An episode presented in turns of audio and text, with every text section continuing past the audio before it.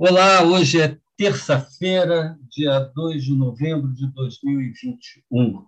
O grupo de conjuntura está aqui reunido para mais um podcast. É, hoje vamos falar de câmbio, inflação, política fiscal e política monetária.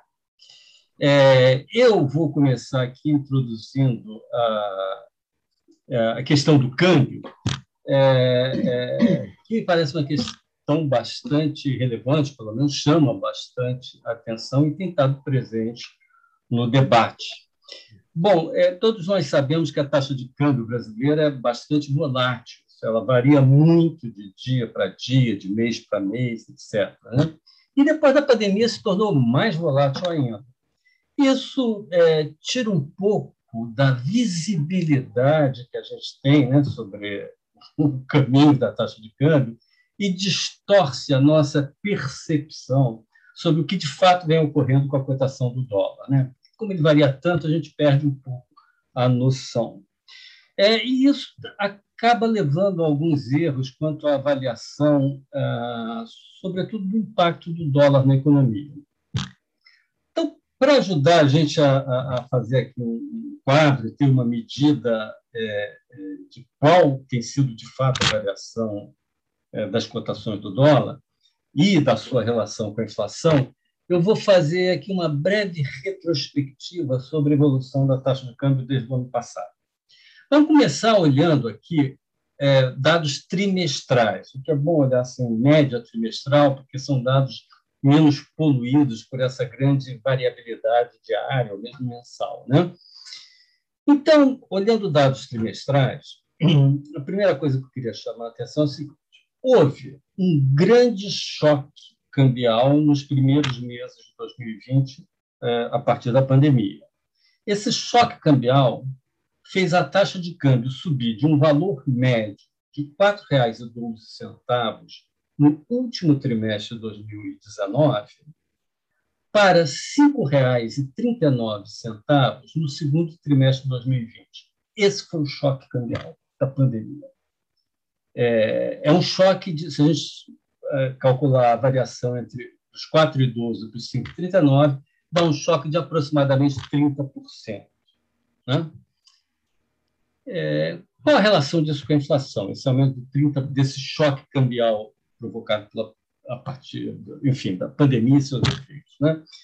É, um estudo feito pelo Banco Central, algum tempo atrás, é, calculou um repasse da taxa de câmbio para os preços é, de 0,7, ou seja, cada 10% de aumento da taxa de câmbio, os preços, a inflação subiria 0,7.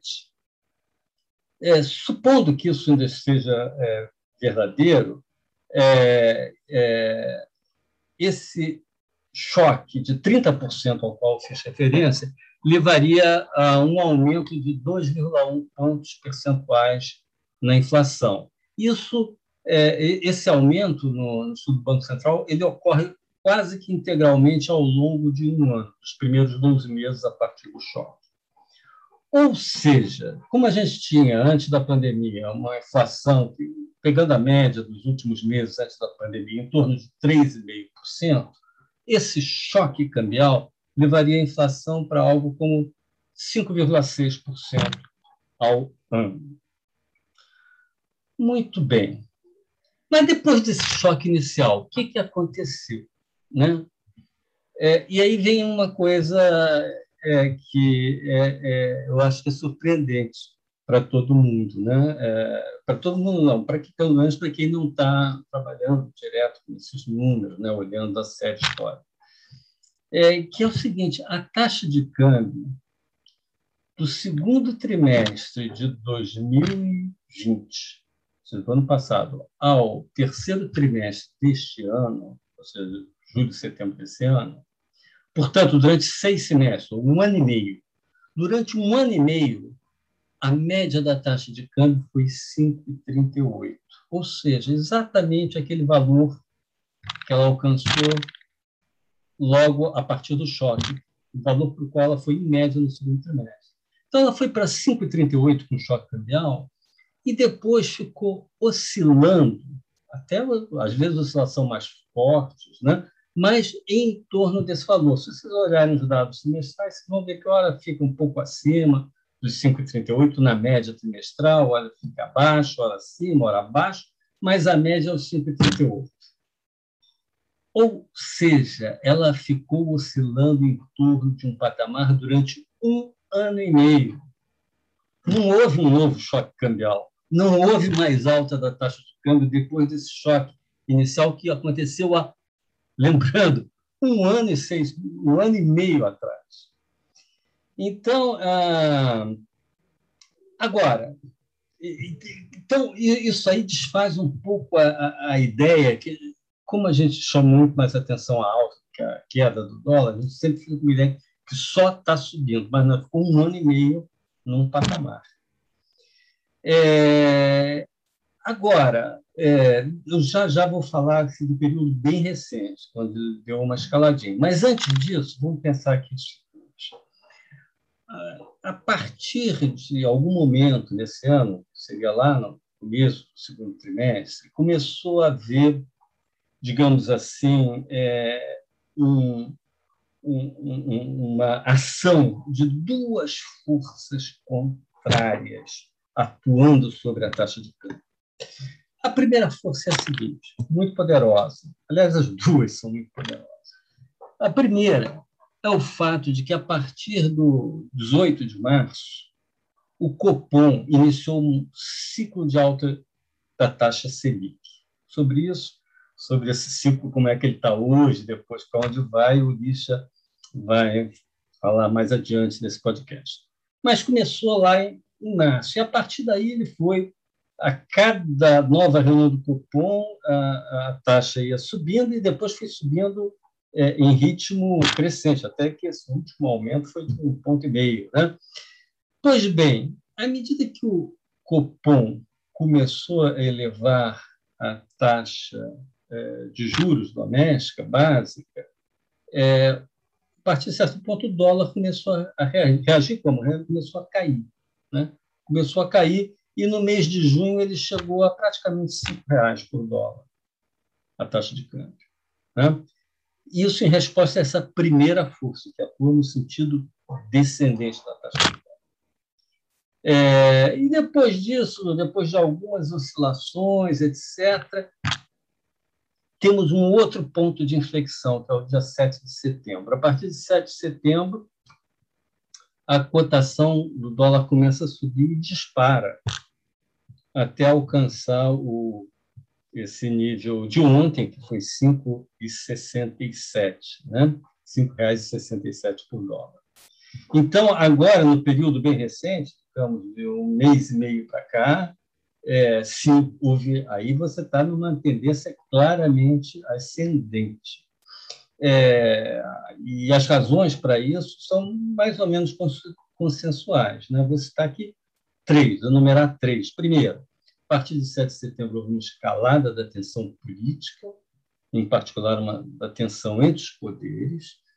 É, Seguiu-se a isso a entrada das eleições de 2022 no radar do governo e do Congresso, né, e da classe política em geral, o que teve como consequência uma consequência econômica importante foi o enfraquecimento, ou pelo menos é, é, é, é uma, um certo abalo nos pilares do regime fiscal brasileiro. Né? É, e isso, da mesma maneira, da mesma forma que a tensão política, etc., começa a criar uma incerteza muito grande para os agentes econômicos.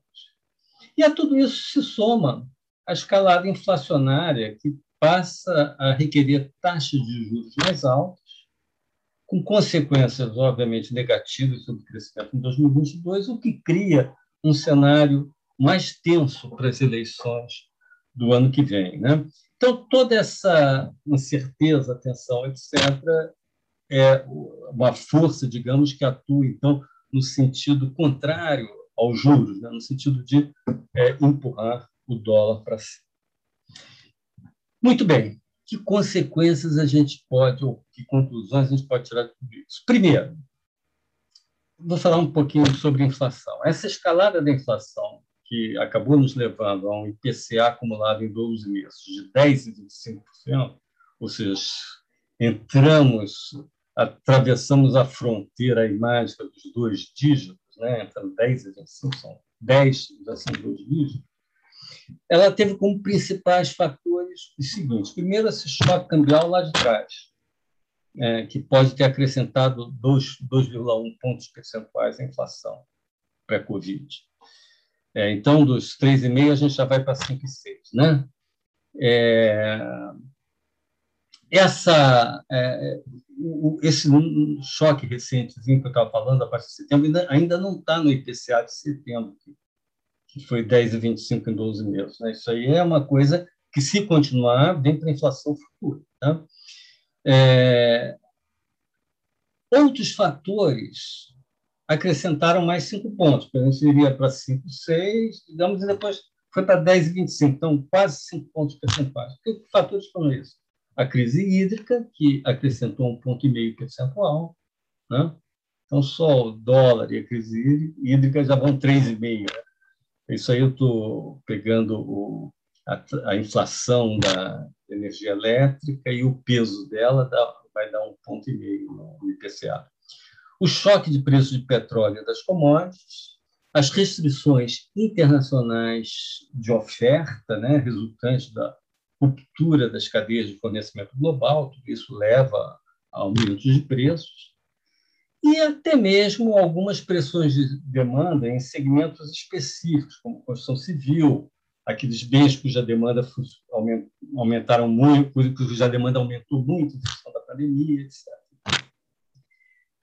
Então, e chegamos a isso, uma inflação que realmente assustou e que está levando a uma reação da política monetária.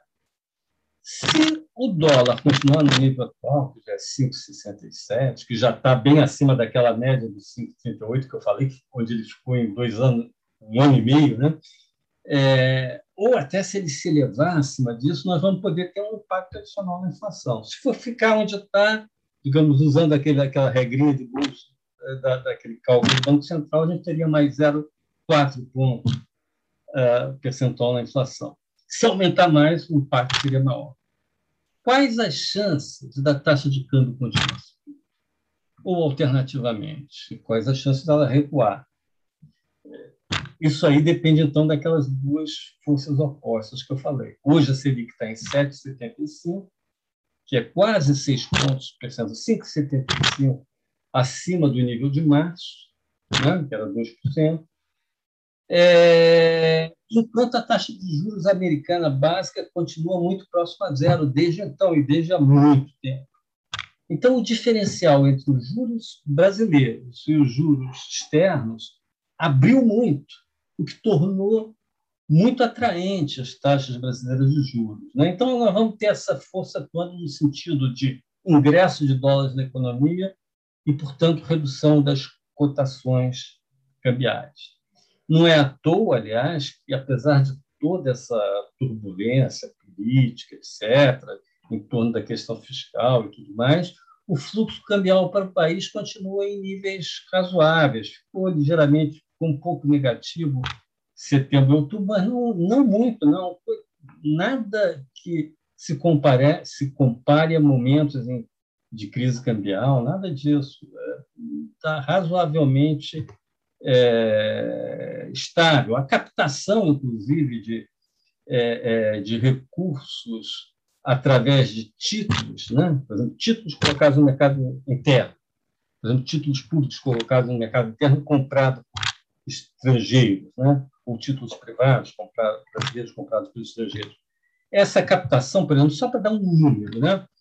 ela esse ano ficou em média em 6,5 bilhões por mês, no mês de setembro, ela subiu, olha, no mês de setembro, que é um mês complicado, ela subiu para 8,3 bilhões, a captação, a entrada, né? que, aliás, é o nível médio de 2019, pré-pandemia. Então, você vê a atração que gera esse diferencial de juros. A captação da Bolsa, que não depende do diferencial de juros, ficou negativa em setembro e outubro, embora não tenha sido uma, uma saída muito significativa. Mas, então, tem esse fator positivo, essa atratividade. E, do outro lado, para a gente pensar o que vai ser o câmbio no futuro, outros os, os outros fatores que estão jogando para puxar o câmbio para cima. O aumento da incerteza associada à tensão política, as eleições de 2022 e ao risco de desmoronamento das regras fiscais.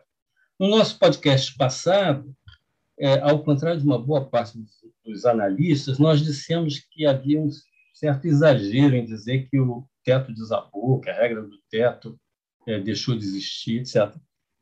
Um exagero de, de passagem normal, dado o acirramento dos, dos ânimos né, aqui nesse país. Mas é, nós dissemos que havia ocorrido uma rachadura e que o fim ou a manutenção da regra depende muito do que vem pela frente. Tá?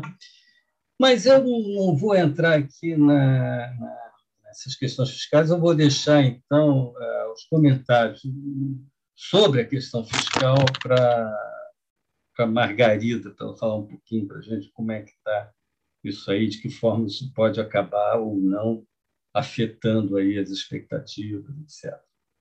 Margarida.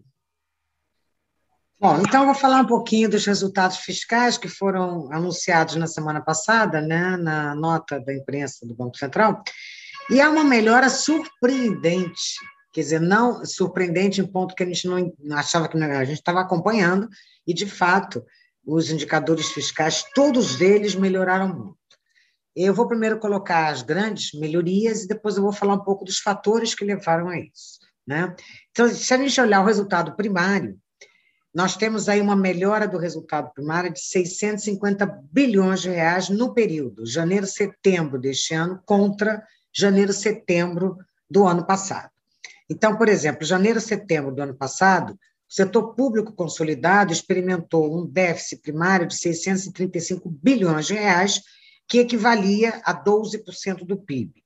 Janeiro-setembro de 2021, nós temos um superávit primário de 141,7 bilhões de reais, que corresponde a isso, a, em termos de PIB, a 0,2 é, pontos percentuais do PIB. Esse resultado, essa, essa virada, né, um superávit primário do setor público consolidado, está muito ligado à excelente performance dos governos regionais, estaduais e municipais, que têm tido recordes de arrecadação. Né? Também tem a ver com um outro dado que eu vou citar. Agora, a gente olhando o gasto primário do governo central em relação ao PIB. Né? Então, nós temos, no período encerrado no ano passado, um gasto primário de 26% do PIB, ele foi inflado por conta dos gastos enormes, extraordinários com a pandemia. Janeiro, setembro, 12 meses encerrados em. Desculpa, setembro, 12 meses encerrados em setembro, esse indicador, gasto primário PIB, já está em 20%. Então, a gente está estimando que até o final do ano ele ainda cai um pouquinho. E isso inclui grande parte dos gastos de pandemia do ano passado, final do ano passado, e desse ano, porque nesse ano a gente tem aí uma previsão de 140 bilhões de reais extras por conta dos gastos com o, a, a, pandemia, que são gastos extraordinários, são contabilizados fora do teto, mas, de qualquer maneira, eu estou incluindo nessa, nesse indicador. E a dívida pública bruta em relação ao PIB saiu da casa de 88,8% em dezembro do ano passado, e agora, em setembro, ela chegou a 82,9% do PIB.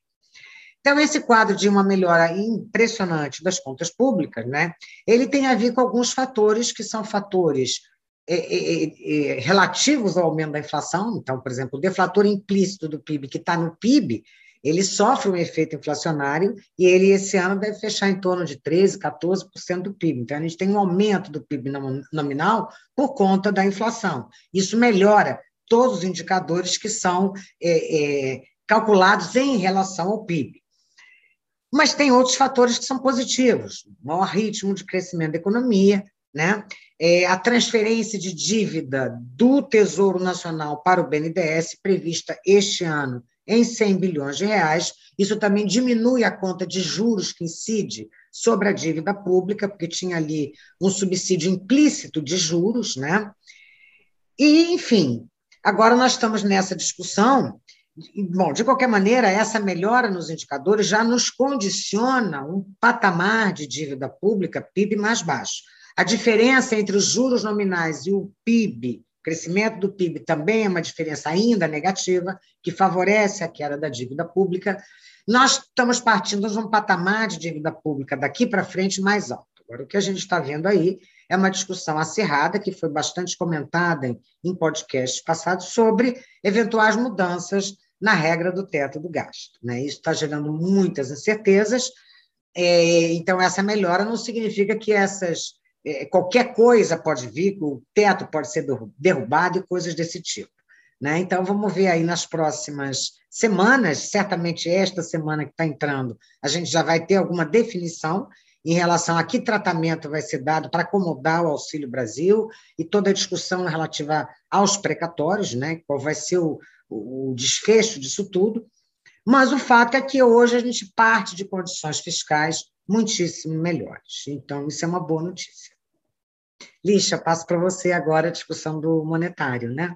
Ah, eu gostaria de eh, comentar um, um dos aspectos da, da política monetária está mais associada à, à curva de juros, tá? Bom, como o Francisco Eduardo colocou, é, a semana passada a gente teve a reunião do Copom, a taxa Selic foi para 7,75 ao ano e foi indicado um novo aumento de 1,5% para a próxima reunião. Tá?